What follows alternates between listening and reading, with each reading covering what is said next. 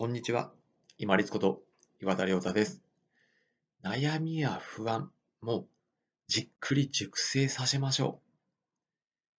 将来のことについて何か悩んだり、この先どうなるかなって不安に思うとき、人間であれば誰しもあります。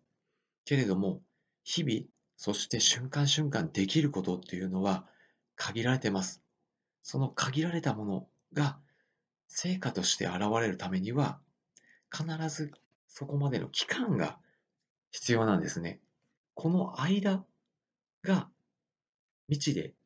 明確でないから、すごく不安になったり悩んだりするわけです。今悩んでる、そして将来、この間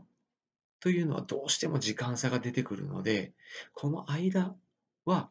もうできることをやったら、その悩みや不安っていうのは熟成させるようなつもりで放っておきましょう。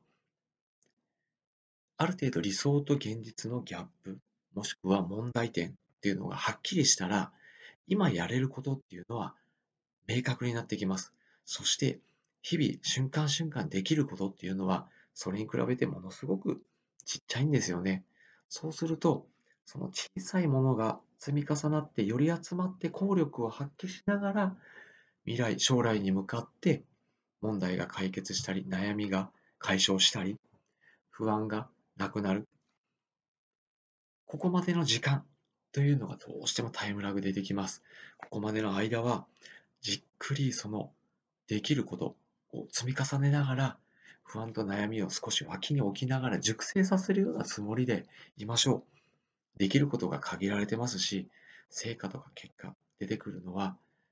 少し時間がかかります。考えても不安であったり、悩み、ぐるぐる、要は負のスパイラルに入ってしまうと余計なエネルギーと時間を使ってしまうんですよね。ではなくって、今できることに瞬間瞬間集中していく。そのためには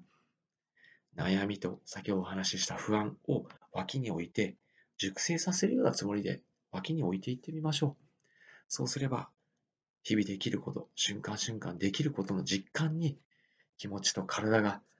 向いていって、そしてやれることはやってるっていう自信と自己肯定感につながります。この自信と自己肯定感が自分自身の悩みとか不安とずつ、ちょっとずつ小さくしていってくれます。ですので、脇に置くためには、この悩みとか不安を横に置いて、じっくり美味しいものが出来上がるように熟成させていきましょう。本日もご清聴いただきましてありがとうございました。皆様にとって一日良い日となりますように。これにて失礼いたします。